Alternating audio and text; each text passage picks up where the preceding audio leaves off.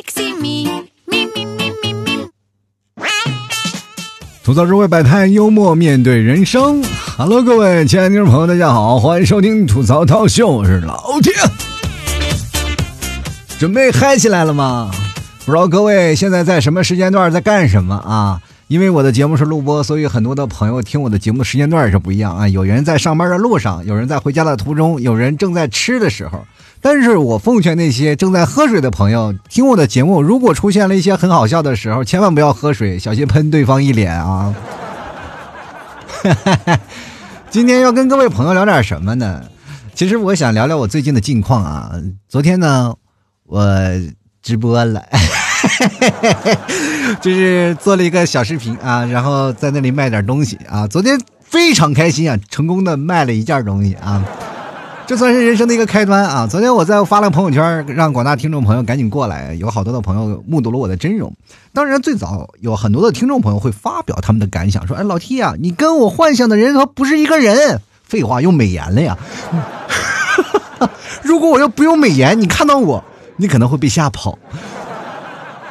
昨天呢，我就在那里调美颜，你知道吗？调调了半天，就是没调美颜时候，我都没有干这个告诉各位，我这现在开视频直播了。然后我在那里调调调调，最后我发现这个美颜不对呀，我都调到最大了，怎么还不是那很帅的样子？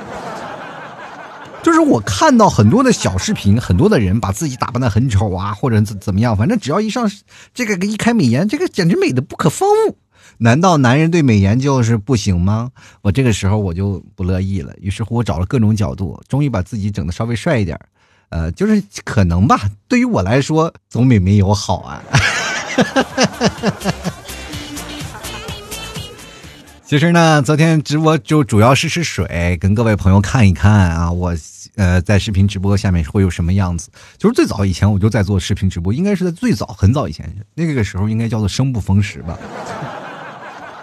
因为我来杭州刚开始，呃，做的第一份工作就是做网络直播的一个主播。后来这个黄了嘛，黄了我就结束了，然后开始做录录音频直播。因为不露脸，当时我可能因为节目那个节目黄掉的原因，可能也就是因为我长相的原因。所以说呢，现在又重新开始了，也希望各位朋友看一看啊。其实我觉得在生活当中还有很多的人会像我一样面临着很多的窘境啊，就比如说，哎，会有很多的问题，说为什么吃零食越吃越多呢？那是因为呀，就是你没有吃老提家的牛肉干为什么呢？牛肉干贵呀，你吃一根就很心疼啊。那你说你要吃点便宜点的，比如说你吃个果冻啊，吃完了这满嘴都是甜的。啊，你就想吃点什么薯片什么的，是吧？薯片或者是再就点辣条，然后这玩意吃完了以后又辣又咸，哎，觉得哎呀渴了，于是乎又喝了一堆饮料，然后就重复这个过程，直到撑死为止。你吃牛肉干就没事了，一根就顶饱啊。就是好多的人一直在想这个减肥的问题啊，就我节目一直穿插着减肥牛肉干是吧？但是我就特别想跟各位朋友来聊一下啊，就是说。很多人在定义早点是怎么定义的？我这么跟大家讲啊，就是现在定义早点，你们可能会哎误以为说每天早上我们去上班的时候吃两个包子，或者是我要上学的时候妈妈给我做的几个三明治，其实不是这样的。对于现在的年轻人，我们就应该用现代的想法去看待早点的问题。就比如说，早点它就应该有一个新的定义，就是比如说在熬夜熬得很晚，然后吃的那顿夜宵算不算早点？对不对？如果你熬得足够晚，那凌晨那个夜宵，那就应该算是你的早点呀。平时各位也是在工作岗位当中忙活，从头到脚一直在忙活啊。可能到最后，你说，哎，我下班了，我要给自己慰劳一下啊。这个开始犒劳犒劳自己，点一顿小龙虾，一直吃到凌晨四点，开始喝着啤酒。请问，这个早点算不算是你给自己的一个慰藉？按照我们现在俗称的定义，这就应该是早点，因为凌晨四点的时候，应该很多的早点摊摊，然后那些老板都开始出来卖早点了，对吧？这很多人也是四点钟、五点钟起来上班了，然后这个时候吃早点绝对没有问题。那好多的朋友不理解，说四五点钟上班那是干什么？废话，你去想想，在北京那么大，有好多住京京郊的，那不提前坐火车吗？都 很早就起来了啊。还有很多的上班的人，比如说像环卫工人，他们很早就起来了。就是当你在睡懒觉的时候，好多人上班。所以说呀，朋友们，以后定义早点。要重新定义一下你睡觉的时间，我们不应该是以早晨吃的第一顿饭来定义为早点，而是按时间定义，它就是早点，你知道吧？所以各位啊，吃夜宵的时候呢，就不要担心自己说我晚上吃东西怕胖，你把它归纳到早点那一栏，你就会吃的，哎，这还非常舒服啊。就是我在内蒙的时候，有一次我跟我们一帮朋友在吃饭啊，你知道是怎么吃的吗？是我们从早上啊早上没有吃饭。然后到了十一点的时候呢，很多人说：“哎呀，咱们要不然现在就吃吧。”我们说去吧。然后于是乎我们就吃火锅嘛，然后在那里吃着火锅涮羊肉，然后一直从中午开始喝白酒啊。那时候我们是定义的午饭，然后一直吃到晚上，晚上开始喝啤酒，一直喝到晚上十一点。朋友们，我们整整在饭店坐了十二个小时，这你能信？白酒喝完喝啤酒，一直喝，我们都不知道那次我们算吃的是午饭还是吃的是晚饭。所以说啊，有这个例子，我们举例可以是说明啊，这个吃饭的时间就按照时间来算是没有问题的，对不对？所以说各位朋友，以后吃饭呢掐着点儿啊，这个时候你就会发现，哎，少一顿饭也没有什么问题啊。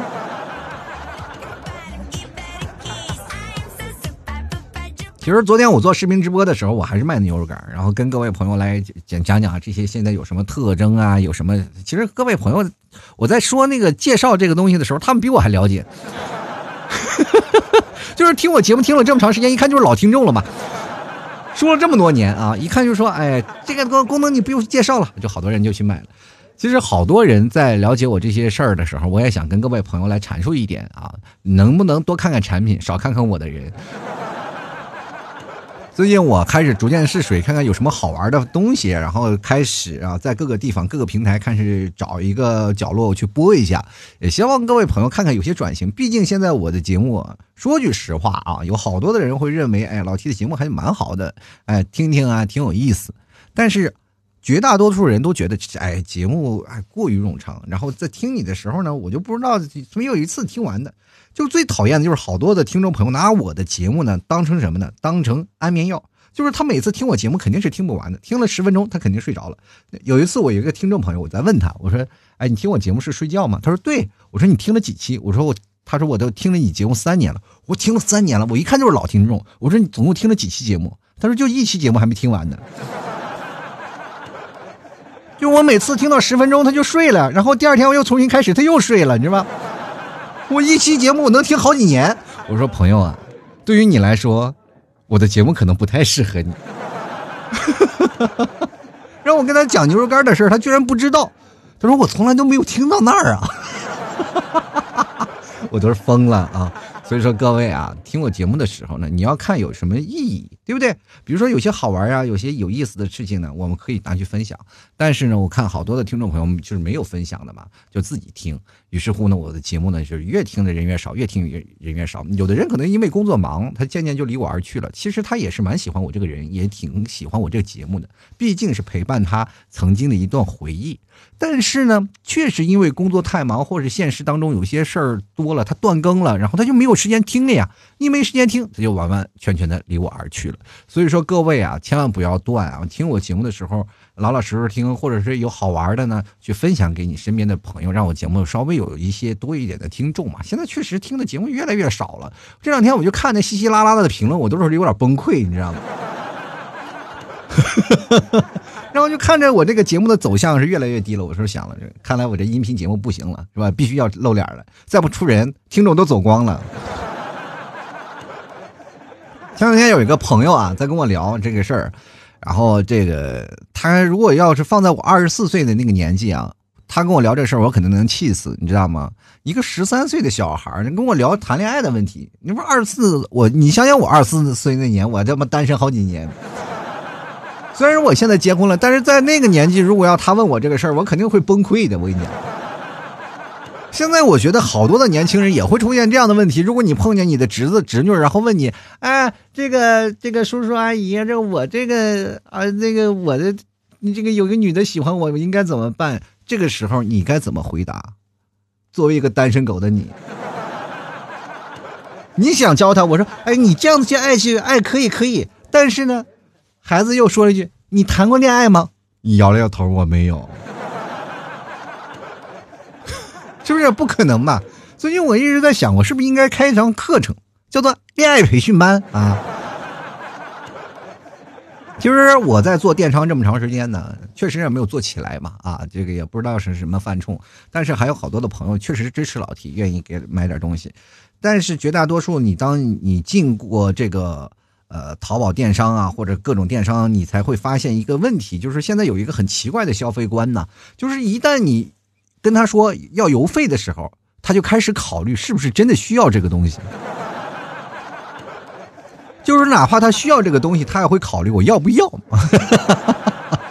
就是包邮这件事情是很重要的啊，所以说各位朋友，老提这儿都包邮啊。明天呢是一个非常隆重的一个日子啊，然后四月四号呢将举行全国性的哀悼活动啊，在此期间呢，我们在全国呢会停止所有的公共娱乐活动，所以说呢，老 T 就尽量啊。在四月三号把节目上传，也希望各位朋友呢，在这一天的时间里呢，呃，尽量不要去打游戏了。当然，你打游戏也打不了了，就是好多的娱乐活动全部停掉，然后包括现在的网游啊，包括很多的电视剧都要停更了。所以说这段时间，我们就应该是缅怀在这段时间啊，我们一起抗疫牺牲的人们。嗯，大概在上午十点左右啊，汽车都会鸣笛，然后也有很多。这个哀悼活动，然后所有的全国人民要哀悼三分钟，也希望各位朋友谨记这段时间，我们为我们冲锋陷阵的医护人员，还有在这场疫情当中牺牲掉的人们。嗯，就是看到这个消息，四月四号啊，然后我们跟各位朋友来传达一件事情，就是你们有没有发现，在二零二零年，我们即将要过去四分之一了。每年春天都会流传着一句歌啊，是吧？小燕子穿花衣，年年春天来这里，是吧？年年春天都来这里。那咱们这个春年啊，咱们这个春天有没有见过燕子？是吧？没有见过燕子，所以说他们来没来这里，这次好像还真不知道。其实这么多年，咱们有没有发现一件事？这歌后面还有一句说：“我问燕子你为啥来？”燕子说：“这里的春天最美丽，对吧？”这每次你要问燕子，是吧？每年都要问啊。我就奇怪燕子会不会说你烦不烦我？你每年都要问我同样的问题。但是现在你会发现有一件事儿啊，我们可以从另一个角度，咱们去分析，会不会有另一种可能，就是可能燕子它不想来，它随大溜，就像大雁一样。比如说有大雁要掉队了，它永远是找不着方向，所以说大雁一定要跟着成群结队的一起飞，就每年要往南方迁移。所以说各位啊，我们现在也是形成这样，就别人在往前走的时候，我们也一路跟着。但是问你为什么往前走，你说不知道。这是非常奇怪的现象，所以说现在我们会形成很多的问题，就是包括啊，我们周边呀，包括你闺蜜呀，还有你的亲人呀，还有你的朋友、同事什么的，他们发生一些问题，你也会跟着去发生。但是问你这些问题具体的原因，你会说不知道，对吧？比如说你身边的人有压力，你他你也莫莫莫名其妙的就有压力了，然后这个压力来自于哪里，你也不知道，说不出一个所以然来。我们经常会在一个。非常安静的空间，然后想这些问题。哎，我为什么有压力呢？来自哪呢？钱、女朋友、男朋友，还是父母的压力？你有仔细想吗？其实有些时候你还真想不出来。你会觉得，哎，不行，还是买点东西吧，啊，压压惊吧，给自己，就想吃点东西啊。现在的人啊，就会出现好多的问题。就比如说，现在我们当代的人都会出现好多的啊一些不为人知的一面。就比如说，当我们处在人流之中，你可以看到这个人啊，他是一个比较高冷的人。但是如果你看到一个高冷的人，那只是在外人的面前。就比如说，你当看到所有的人啊，就包括你现在去追寻一个女生，你说，哎，这个女生特别高冷，特别内向，那是说明你不了解她，在她眼里你就是个外人。就拿女生做比例吧啊，咱们就不说男生，因为男生基本没什么智商。我跟你讲，咱说女生啊，在外面基本都是很高冷的，但是如果你要是让他在亲戚面前，他会变成一个小白兔啊，非常乖啊，奶白奶白的。到了朋友面前，基本就是精神失常。如果她在她的闺蜜之间，那活脱就是一个流氓啊！今天我讲这事儿，其实跟女生还有很大的关系。我今天要讲一个东西，叫做安全感。就是安全感是什么样的感觉？就是比如说，像我们在一个地铁上去打那个王者荣耀啊，或者玩一些游戏，突然你就感觉站着打怎么打不好。这个时候，你就会看看周围有没有跟你的同道中中人啊，他给你让座，你得坐在那个凳子上打，你才会发现这个游戏我才能打好，这就叫安全感，对不对？这个是状态有很大的区别的。你要站着总总打不好，你就得坐在那里打，然后哪怕挤在那里，你才有信心，然后做好。因为稍微有点晃动，你会发现会影响你的状态。刚说完地铁，咱再说公交车。有的人上了公交车就开始各种的左右开始开始乱看啊，看看看看，终于看到了一个位置，他就站在旁边，或者是有味儿，他就坐在那个位置上，别的地方他也不坐，因为什么？旁边有安全锤呀，就感觉有个锤子在旁边，他是很安全的嘛。现在好多人一直在搞不清楚女生是什么样的想法。其实我在那个年纪，我也想不明白女生到底是在想什么。有句话不知道各位有没有认同感啊？就是他们会认为所有的女生都很作，而且女生自己也认为自己很作啊。她会特别讨厌当时的自己，包括在热恋期的一些女生，她们在热恋期做那些事儿啊，自己都感觉特别讨厌。她经常会在，比如说分手的时候。会跟自己男朋友说：“我当时特别讨厌那样的自己，但是我又不得不那样做。这到底是为什么？就是安全感在作祟啊！女人到底想要什么？其实答案很简单，无非就看起来她想要什么，她终归需要的是两件东西：一个是很多很多的爱，一个是很多的安全感。但是安全感对于我们来说太过于虚幻，你知道吗？什么叫做安全感呢？我在很早以前也谈过恋爱呀，对吧？我不可能这不是一竿到进洞了，是不是？我肯定在。经历过太多太多的恋爱的失败的经历之后，我才会慢慢找寻到属于我自己的幸福啊，才会结合结合我的自己的家庭。当我自己没有自己呃对自己的一种强烈的认知，或者是我无法确定给我未来那个人，也就是说给给你们现在替嫂这未来更多的幸福，我干嘛要选择结婚呢？这结婚到最后不是还是一拍两散吗？所以说在那个时候我是非常的不懂，就是在遇到你替嫂之前，我都不知道安全感是什么。就是当遇到你替嫂之后，也是他教给我安全感到底是什么。就是人啊，在安全感没有说你通过一段两段的爱情啊，或者是一段两段的那种的呃相互之间的一种关系，你都能明白安全感是什么。安全感其实是整个人生一个顿悟的过程。你突然明白了对方想要什么，然后你就能给对方一些强烈的安全，对吧？女生也是啊，女生自己都不明白自己安全感是什么。我跟各位讲，如果一个缺乏安全感的女生在你的旁边，她绝对是一个神经病，你知道吗？崩溃啊！生活当中她会精神失常的，在所有的问题她都会去考量。你知道，爱情当中啊存在一种什么样的因素呢？就是你要明白对方要有一些小小的隐私，但是有些女生她们就怕这些隐私会给她造成太多的困扰，任何打破他们感情之间壁垒的一丝的。这些一丝的这个破绽，那就是这个安全感啊！就是稍微有点隐私，就知道你是小九九，没准你今天出去鬼混去了，或者你要出轨了。现在这社会呀，对吧？诱惑太大，你能真的说是在鱼鱼儿就在你身边跑，你还不偷腥是吧？就很难受啊！所以说，当很多的时候，你要给你的心爱的人一种强烈的归属感，让他能强烈的明白啊，跟你在一起是很安全的。对吧？他也特别想要强烈的跟你在一起，其实这就是可以了。但是这个问题能做到的人特别难受。我这跟大家讲着，有些时候安全感呀，它就像什么呢？就像一种心理疾病，就跟那强迫症是一个道理。就比如说，有一些男生越想隐瞒一些事情，这个女生就越越想要知道。当然，男生没有安全感嘛，男生也需要有安全感的。男生的安全感在于对于女生的一些了解，当然男生有些想法他比较大条，就比如说，哎，你去吧，你去吧，然后这个时候呢，他就无所谓了。当他从别的朋友当中听到了一些不利的传闻，这时候心里就有一些怀疑啊，一有一些怀疑呢，他就会产生强烈的不安感。人生呢就没有办法，男生其实不安全感呢就在于更多的，比如说比较直接的去询问呀、暴力呀，这这些。女生没有，女生不是，女生是要考验的，就是这是最崩溃的一个地方，是吧？天底下就没有不作的女生，除非她不爱你。其实，很多的女生大概也应该是很认同吧，就是你们作的原因，其实心里很清楚，就源自于自己心里没有安全感嘛，就是特别想要通过作的方式来去证明他是否爱你。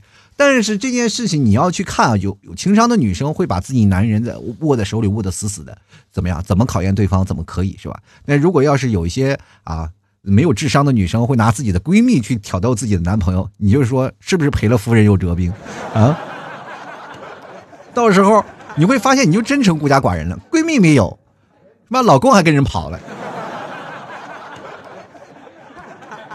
现在好多的女生也会定义是吧？男生对自己是否上心？如果他不上心了，就会觉得这男生啊没有给我安全感了。他会听从自己内心啊，就说：“哎，这个男生应该对我怎么样？有一个标准。”但是他不说，他如果没有达到那个标准，他就错了。这就像我们考试一样，每个人都感觉哎拿到卷了以后，知道这个。答案是这些，是吧？就答案是这些，但是具体该怎么答呢？然后就咔写了一堆答案，他认为正确的答案，但这边这个阅卷老师觉得，哎呀，这篇作文写的不咋地呀，这样，这中心思想不对呀。一百分的满分，你永远就只打五十到六十分，你知道吗？有些时候你忘了给他买礼物，给他往买买一些东西，对方就会觉得有稍微有些不认同感。现在这个社会啊，找一个男朋友或者找一个女朋友谈一段恋爱确实太难了。我们应该表示理解吧，就是对于自己的女朋友应该表示理解。她稍微作一点，那我们男生就应该给一些包容，让她有更多的安全感。其实好多的男生在小的时候去谈恋爱，对于安全感这事儿，说句实话，特别缥缈，完全不理解。然后，女生作就作呗。大不了再换一个，多洒脱！我这么跟你讲啊，如果成年人当中说换一个，那就可能代表要换个寺庙了，就再换就等于没有了，你知道吗？如果你身边的女生她经常会给你发脾气啊，她会经常啊对你有些没的，经常经常发一些脾气，这并不是说啊，她可能会有一些小小神经质，更多的是原因是要在你啊。很多男生你要扪心自问，你是不是真的对她好了？是不是没有给她安全感？在哪些方面是拘留的太多？还有一件事情，我跟各位朋友说，就是有件事儿，比如说安全感有一种叫做什么？我需要你的时候都可以找到你，这点很重要。这就是像男生给女生打电话啊，打电话突然接不通了，然后这时候就在想自己老婆是不是在哪个酒店的房间里跟谁出轨了。但是这样的方式很少，因为男生很少有这样的不认同感，对吧？再说了，就很多的女生大大方方接自己男朋友电话没有问题，因为男生都很大条啊，他只要知道你还在就没有问题。但女生不一样，女生如果要是她的男朋友啊或者她的老公不接电话，她就崩溃啊，夺命连环扣啊，你知道吗？就是她没有安全感呀，她就是实在想不通，所以女性的感性的情况她比较多，所以说在这个时候呢，很多男生想隐瞒一些秘密，但是总是隐瞒不掉，因为女生天生第六感就要比男生要强啊，所以说很多女生啊，可能上辈子都是投胎投的是什么呢？就投胎是柯南，你知道吗？一个个都是柯南转世，谁不知道啊？啊，你稍微出点事儿，你身上的香水不是我的香水味儿啊？你身上这有一根很长的头发是谁的，是吧？他都能看出来。就你说一个头发丝儿跟你的长度一模一样，他都知道不是自己的。这是啥？还有一件事就是安全感，就是他说话的时候，他知道你在听。就比如说有些男生在打游戏，女生在跟你说话的时候，在跟你聊天，然后你没有听进去，他就会很生气吧？这件事也会经常有，这就是代表你没有认真去听他说话，但是他能通过声音找到一些更多的安全感。就比如说现在有很多非常时尚的叫做连麦睡觉，是吧？你能听到对方打呼的声音。哎呀，这娘们儿呼噜打声也太大，是吧？说想关也不行，是不是？过去你知道，在聊语音那个时候啊，就是大家都没有什么视频啊，只单纯有聊语音。然后聊语音的时候呢，就有很多的女生，她们就是冒冒送照片。这是过去，那是在九十年代的时候。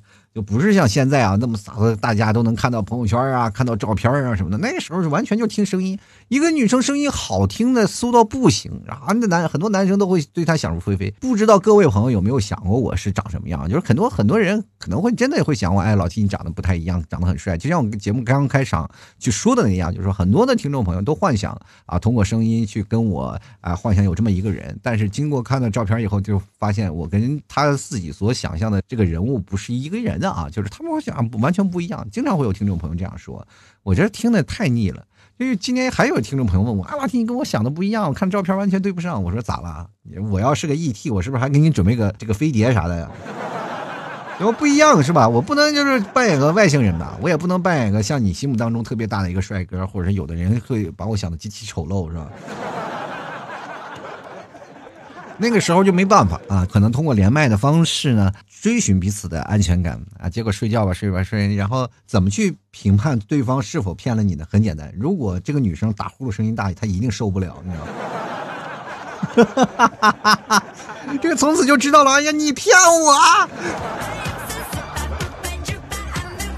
其实除了爱情啊，这个还有很多方面，我们都存在一些安全感的一些。禁区嘛，就比如说我们生活当中，就好多人对于生活的恐惧就比较多。比如说像你每天挣多少钱啊，或者是我们对未来的恐惧啊，其实这都是对我们生活当中会丧失一些安全感。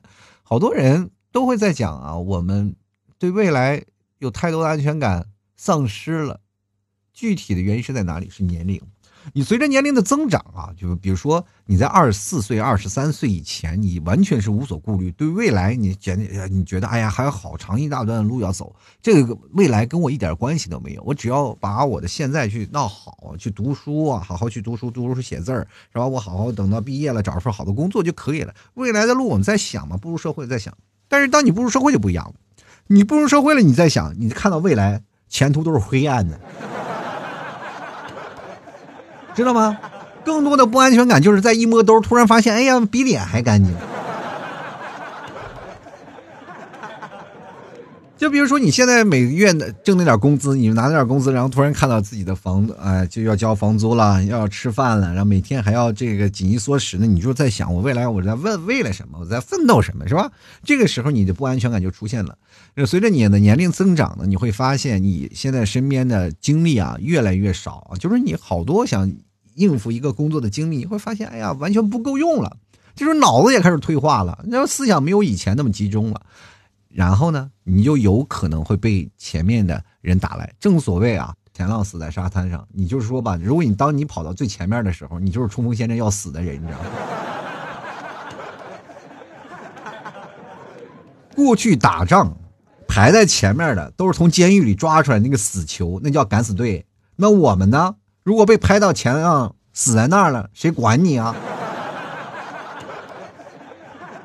每个每天我们点个外卖，我们都没有安全感，都感觉哎呀，这吃个外卖可能就是我最后一顿饭了。其实安全感是给每个人心里的一剂强心针。我这么跟大家讲，没有安全感是对自我的一种保护嘛。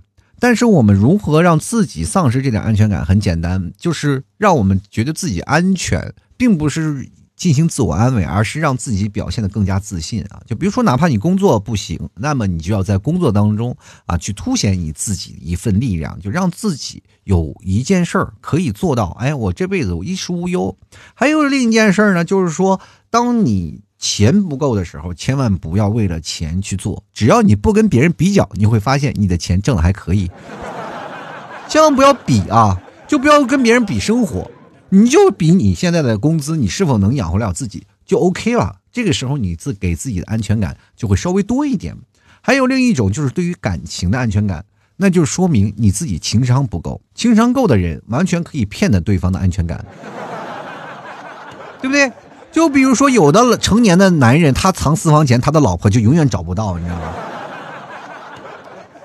爱情当中没有安全感，就是因为你有一部分隐私，怕你老婆知道，你的老婆就会想，哎，我就想要找到他的那些隐私，会让我感觉到有些不安全。那这个时候你就要把你的隐私布出来，然后把你的隐私公布出来呢，这个时候可能会影响到你的感情。感情一定要有一些善意的谎言，你知道吗？对不对？现在这社会当中，情人节不就是用来骗鬼和骗人，都是一套说法吗？对不对？你要骗他，你要知道怎么样。一个男生如果想让爱情走得长长久久、稳稳妥妥的，一定要是个骗子。前段时间有一句话说的好，一个感情的骗子，其实各位，感情的骗子不是谁都能当的。你要混得好，一定要当一个富有感情的骗子啊！好了，各位亲爱的听众朋友啊，如果喜欢老 T 的，欢迎关注老 T 的微信公众号主播老 T，在微信公众号下方进行留言，就可以参与到我节目的互动当中。也希望大家都多关注一下公众号，然后在公众号里留下言啊。现在我发现留言越来越少了，那节目我开始怎么做呢？对？希望各位朋友多多留言。然后同样呢，在下面有两个二维码，一个是老 T 私人二维码，还有老 T 的这个。打赏的二维码，希望各位朋友如果觉得节目能够我给你带来一些开心，多多支持一下啊！一块两块都是爱，然后三块五块，我的这个是抱着你啊，我这个咔咔亲好几口！希望各位朋友多多支持一下。同样的，各位也可以直接在淘宝，然后去买老 T 家的东西，除了牛肉干，还有咖啡，还有各种的啊好看的 T 恤。希望各位朋友的支持，还有马奶酒什么的，直接登录到淘宝，搜索老 T 家特产牛肉干，搜索那个宝贝就可以。同或者是直接搜索老 T 的这个淘宝的店铺名啊，叫。吐槽脱口秀，想要看直播的话，你关注一下老 T 的那个店铺啊，吐槽脱口秀，然后到我直播的时候，你就能看到哈。谢谢各位啊！同样呢，今天我还是要看看有什么听众留言啊，听众会有好多个有意思的事儿，我们来观看一下今天的听众留言吧。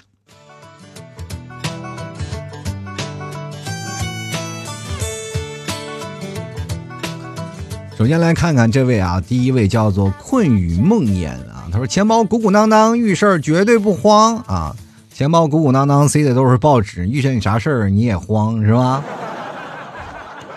什么意思呢？钱包鼓鼓囊囊，看着塞了一堆报纸，然后到遇到什么事儿了，现打开这些钱包，然后找那张报纸，看看有没有什么解决自己危难的方法是吧？另外看啊，H O L A，他说了，记得。啊，记得住作业百分之三十，借到作业百分之六十，抄完百分之百，被老师发现呢就凉了啊！支持老 T，这一看是个孩子，真的学习就是孩子。我还有好多的听众朋友问我，学习为了什么？他是不是应该好好学习，还是应该在校园之间谈一场好的恋爱？比如说现在马上就要中考了，好多学生还给我发信息，哎，他喜欢我，他喜欢我，老是问一些情爱的事情，你就抓紧时间好好考试吧，是吧？你要想到，如果有一天，当你毕业那一天，就是你失恋那一天，只要你还在学校里，就会有人喜欢；只要你毕业了，你就会发现这社会还是很现实的。有好多朋友呢，这个好多年轻的孩子呢，对于现在学习都有抵触心理啊，不爱学习。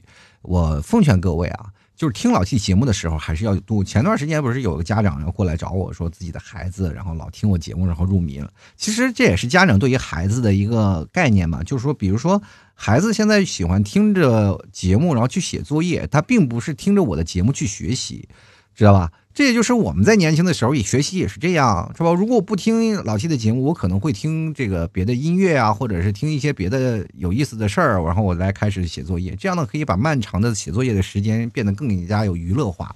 但是我要还是要奉劝各位，你听我节目的前提啊，要做作业的前提，一定要把作业写进去，明白吗？要知道学习学海无涯，学到了以后呢，都是自己的。学到最后毕了业。然后你再上高中，高中毕了业，然后你再上大学，其实这都是一个过程。最早以前呢，我可能传说过啊，说哎上大学呢其实也没啥意思。但是我跟大家讲，你真不上大学，你的人生就没什么意思。你必须要考到大学，你有身边的一个环境，你才能走出你自己的那个小圈子。人生改变自己，要从考上大学那一刻开始。你不要认为不学习，说包括我曾经吐槽过现在什么学校的一些填鸭式的教育啊，或者现在我们的教育体系，但是没有办法，目前你生活在这个体系当中，你就按照这个体系去做，除非你自己觉得，哎呀，我真的很有钱，我家里上辈子让给我好好打赏了好多好几百万、好几千万，然后不是千万了，千万都活不下去，都不能财务自由，几几千亿啊，几千亿。然后这个时候呢，我活人生活的就是琢磨怎么花钱，这时候你不用学习了。就拜啊，这一辈子拜不完。然后俗话说“富不过三代”嘛，那么这辈子，但是你去想一想啊，生活当中恰恰跟你想想的相反，这其实就是我们穷人思维啊，就是啊，我这是希望自己的爸爸他非常有钱，给我继承一一部分遗产。我觉得继承遗产这件事情呢，就好多人呢，我跟大家讲，这是一个非常不孝的。你去想想，遗产就是你爸死了才能把这钱给你，为什么不让他活着给你花呢？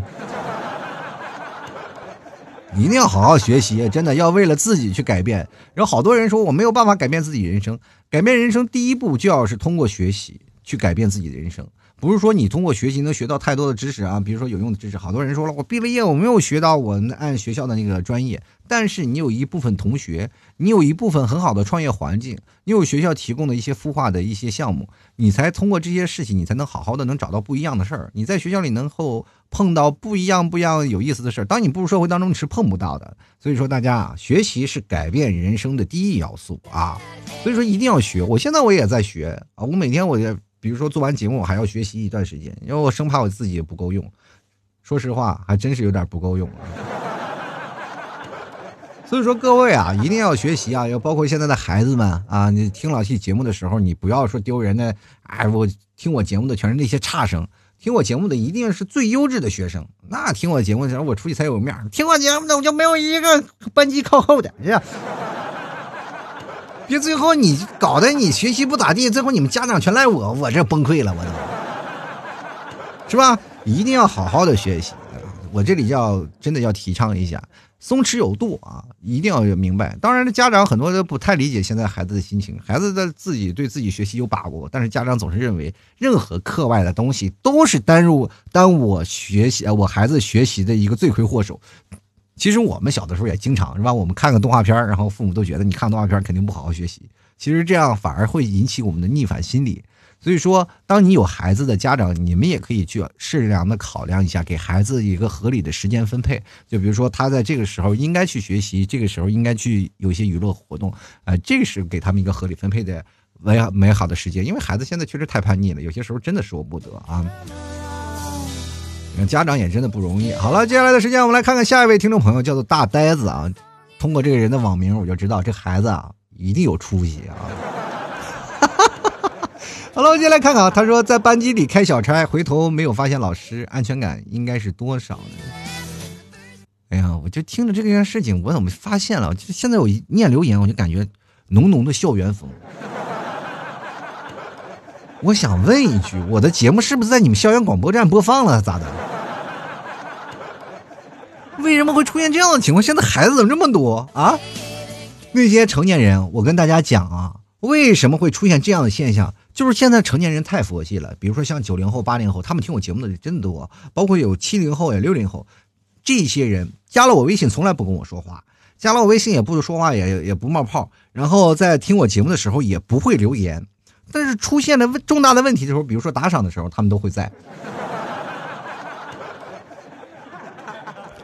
这些零零后的学生们就恰恰不一样了，他们从来不打赏，一上来就找你唠嗑。说句，哎呀，真说句不好听的话啊，我跟这帮零零后真的唠不到一起。就是他们已经跟我聊天呢，说实话，现在零零后就敢说敢聊，他们那一那一趴呢，就感觉跟你特别熟，你知道吗？然后我就感觉我们现在这些老年人有社交那个障碍，是吧？就有社交障碍。你跟对方在聊一些事儿的时候，他们总是能有很多的很欢脱，你就从字里行间就能表现出他很高兴啊，很中二的一面。如果说我们成年人的那个聊天方式，就比如说像我回复他们的聊天方式，我就永远能够发现我这个字上都有很多很大的黑线，你知道吗？于是乎，我为了跟他们能达到同步的这个时间，然后因为我一定要跟他们能聊到一块儿，我就瞬间要把自己降到那个他们那个智商水平。我不，我不能按照我现在一步走过来，因为我确实啊，就喝的水呀、吃的饭比他们要多好多年，是吧？哪怕啃的书本也比他们啃的多。那这时候我要跟他们去聊天，肯定会有一种不对地呃不对等的这样一个氛围。你知道有代沟吗？俗话说这个五年一小沟，然后十年一大沟。但是现在这个沟啊，这个比如说要跨到二十年，这就不是小沟大沟的事儿了，这就是已经是天上和地上的关系了，不是沟能解决的了啊。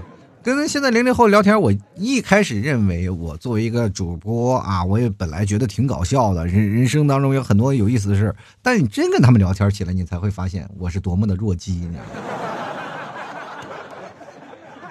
嘴炮当中的王者，但是呢，对方跟你玩吃鸡，你把把吃不到，你知道吗？那感觉 真的很头疼啊！所以说我奉劝各位啊。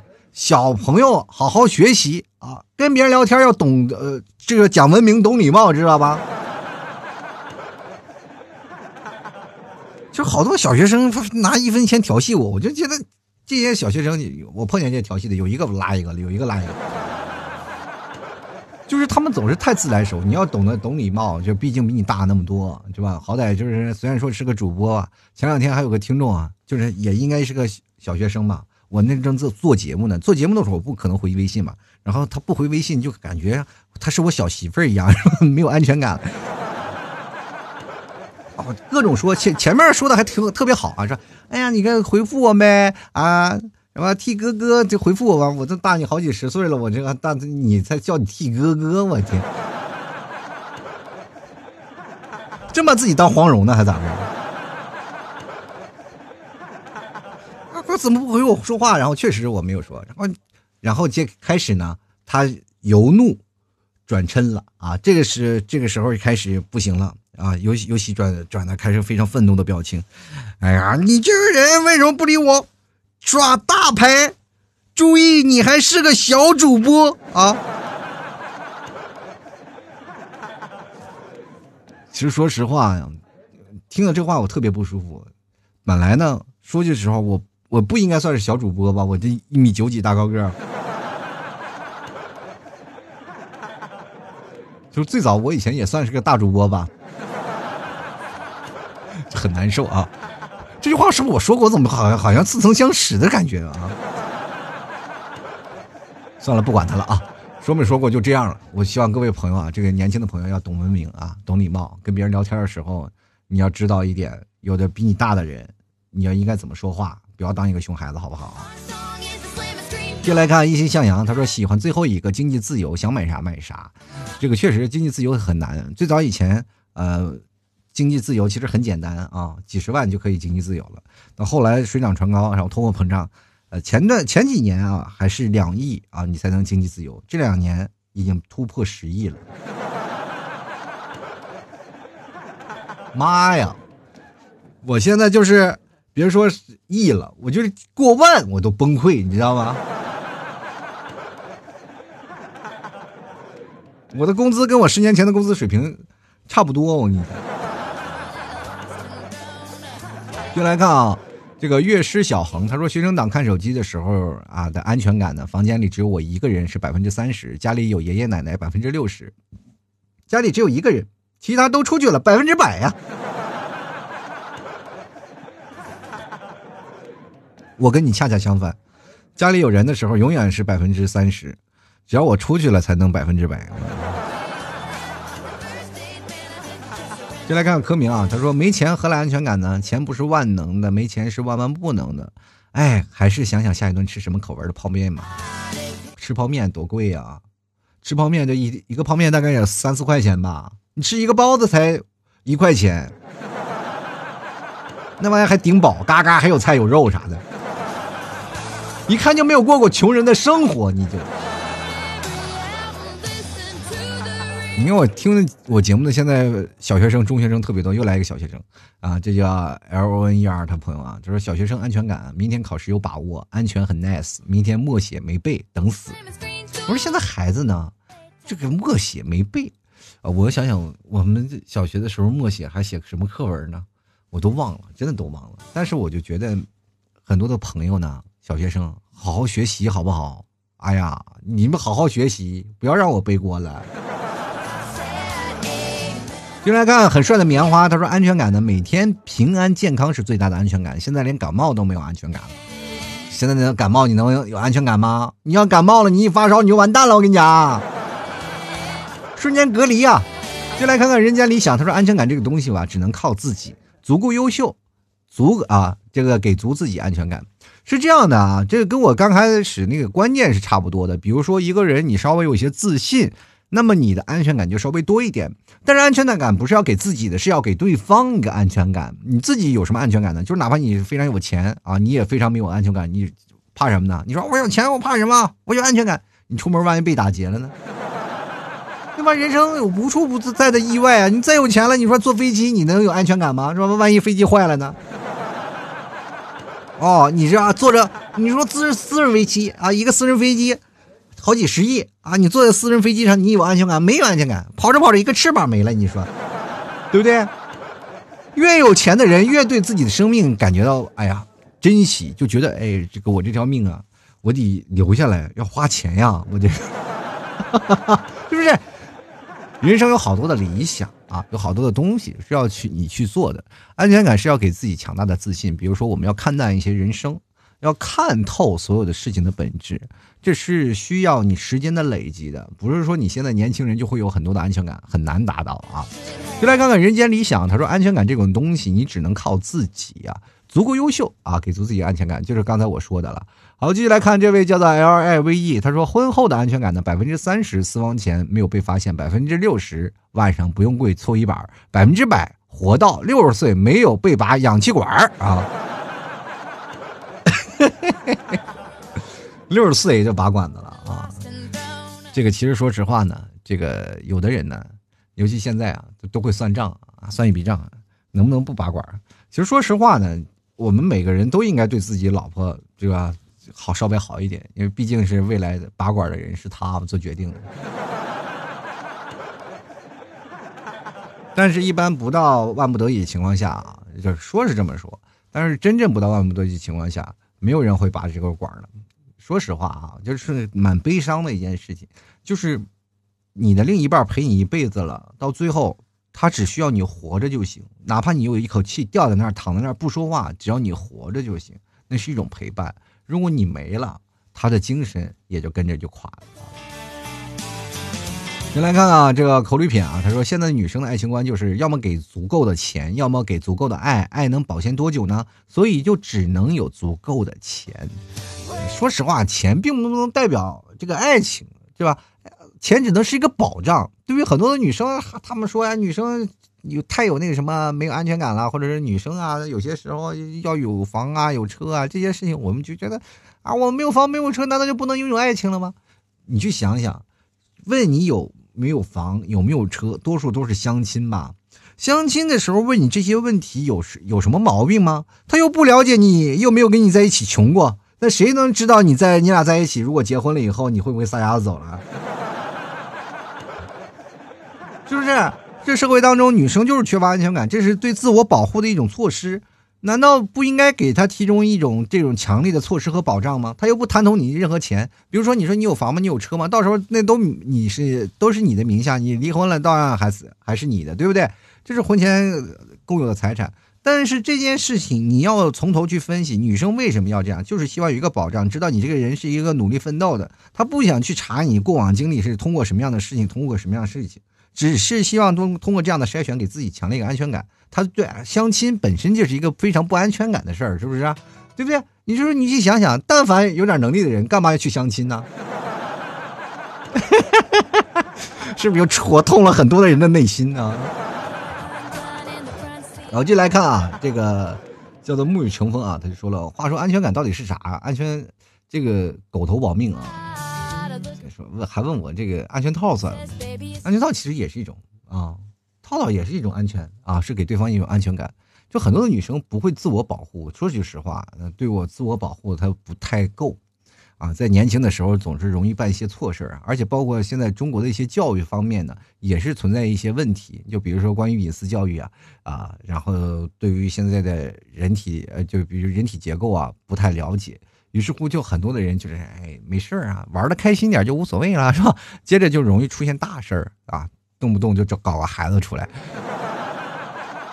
真的，我前两天经常会看到一些新闻。这段时间还好，你会发现这段时间有好多教育，因为有些很多的社交软件呀，包括很多的，包括互联网的发达，都会有一些这方面的传播。包括很多人会自学，像过去那个年代是没有自学的，有好多的孩子呀，呃，那段时间经常会在厕所就生个孩子呀，就怕自己父母知道呀。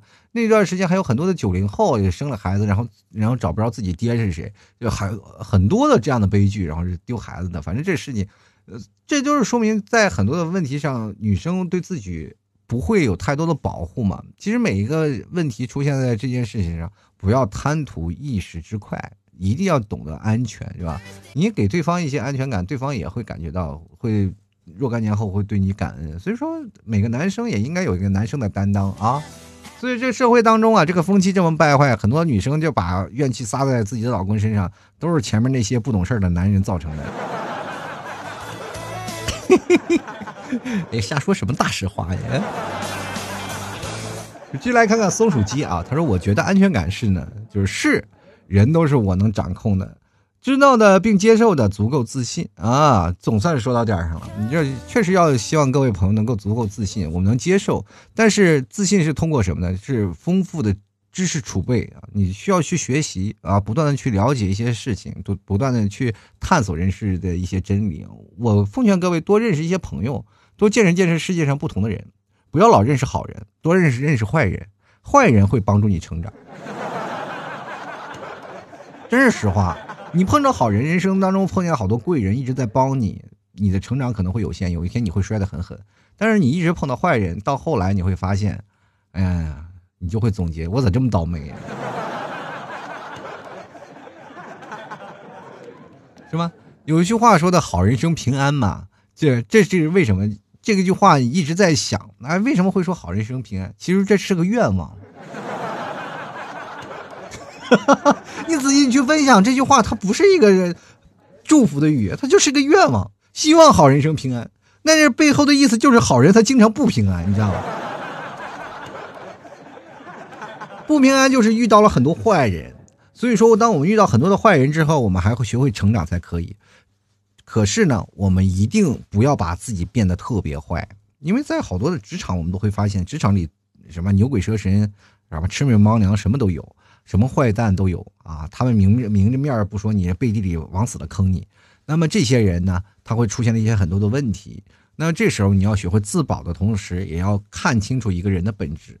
当你长大了以后，你就会分得清，哎，我应该怎么去处理这些事情，才会变得游刃有余啊，对吧？人生是一个自保啊，自保的一个过程，就是你要自我保护，还有给自己不断增加的自信。当你碰见什么事儿呢？你发现你会手到擒来去处理的时候，这样你才会明白成长的道路当中会给你怎么样的自信。自信是很大的一方面，不管是在你感情当中啊，或者是在你的生活当中，总会给你方方面面的一些事情。不要老是纠结于有没有安全感这事儿啊，这些东西没有办法，每个年轻人都会有一些安全感缺失的问题，而且是阶段性的。就比如说像我。在年过三十以后，我的那个时候又没有钱，又没有女朋友，然后又单身，出了有几档节目，然后结果节目然后一下子滑铁卢，也没有人听了。就是那个时候突然有很强大的那个就是丧失安全感丧失的那种情况。但是这两年会慢慢好了，看淡了嘛，也就这样了，对不对？所以说我希望各位朋友都能开开心心、快快乐乐过完这一生，尤其是现在的孩子们啊，零零后们。我觉得你们要首先树立起人生的一个方向，一个规划很重要。比如说，在大学期间，我们要有一个很强烈的规划，我们应该要做什么，要干什么，或者是我要上初中啊，或者上高中要应该要做什么。别看这几年要苦啊，真的很苦。只要你苦过来，到了你步入社会当中，你才会有很多的事情，你会比别人要轻松很多，这是实话。你要没有这个大学毕业证或者是一个很好的学习的环境的话，你很容易受到很多市面上的一些影响。跟大家讲，在这个社会当中，知识还是第一生产力，好吗？尤其是在我们现在发展中国家。就比如说很简单，就是你哪怕你文笔很好，你现在写个公众号，你一个人写学习写的很好啊，是吧？写作能力非常棒，那你也有口饭吃。你画画画的好，做一个设计师，对吧？你车开的好，当一个老司机，那都可以嘛啊！好了，吐槽社会百态，幽默面对人生。各位朋友，如果喜欢老 T 的节目，欢迎关注老 T 的微信公众号，主播老 T 啊，可以在微信公众号下方关注老 T 的私人微信号，然后老 T 二零一二有个二维码嘛，还有同样还有个二维码是老 T 的打赏二维码，希望各位朋友多多给老 T 支持打赏一下了。同样，大家也别忘了加老 T 的淘宝啊，加一下关注，直接登录到淘宝搜索老 T 的店铺名“吐槽脱口秀”啊，就是老 T 的节目名，就可以搜索到。同样也可以直接搜索老 T 的宝贝老 T 家特产牛肉干，然后点宝贝进入店铺，里面有很多的东西哦，有很多的衣服啊，还有咖啡啊等等等等，都是相当价格实惠的。希望各位朋友多多支持了。呃，听节目嘛，听个乐，但是也别忘了有什么事情呢，多多支持一下老 T 了。好了，本期节目就要到此结束了，非常感谢各位朋友的收听，我们下期节目再见，拜拜喽！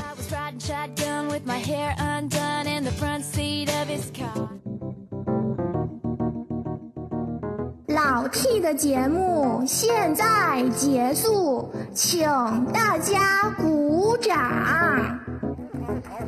好好好，好老 T 好，好。我爱你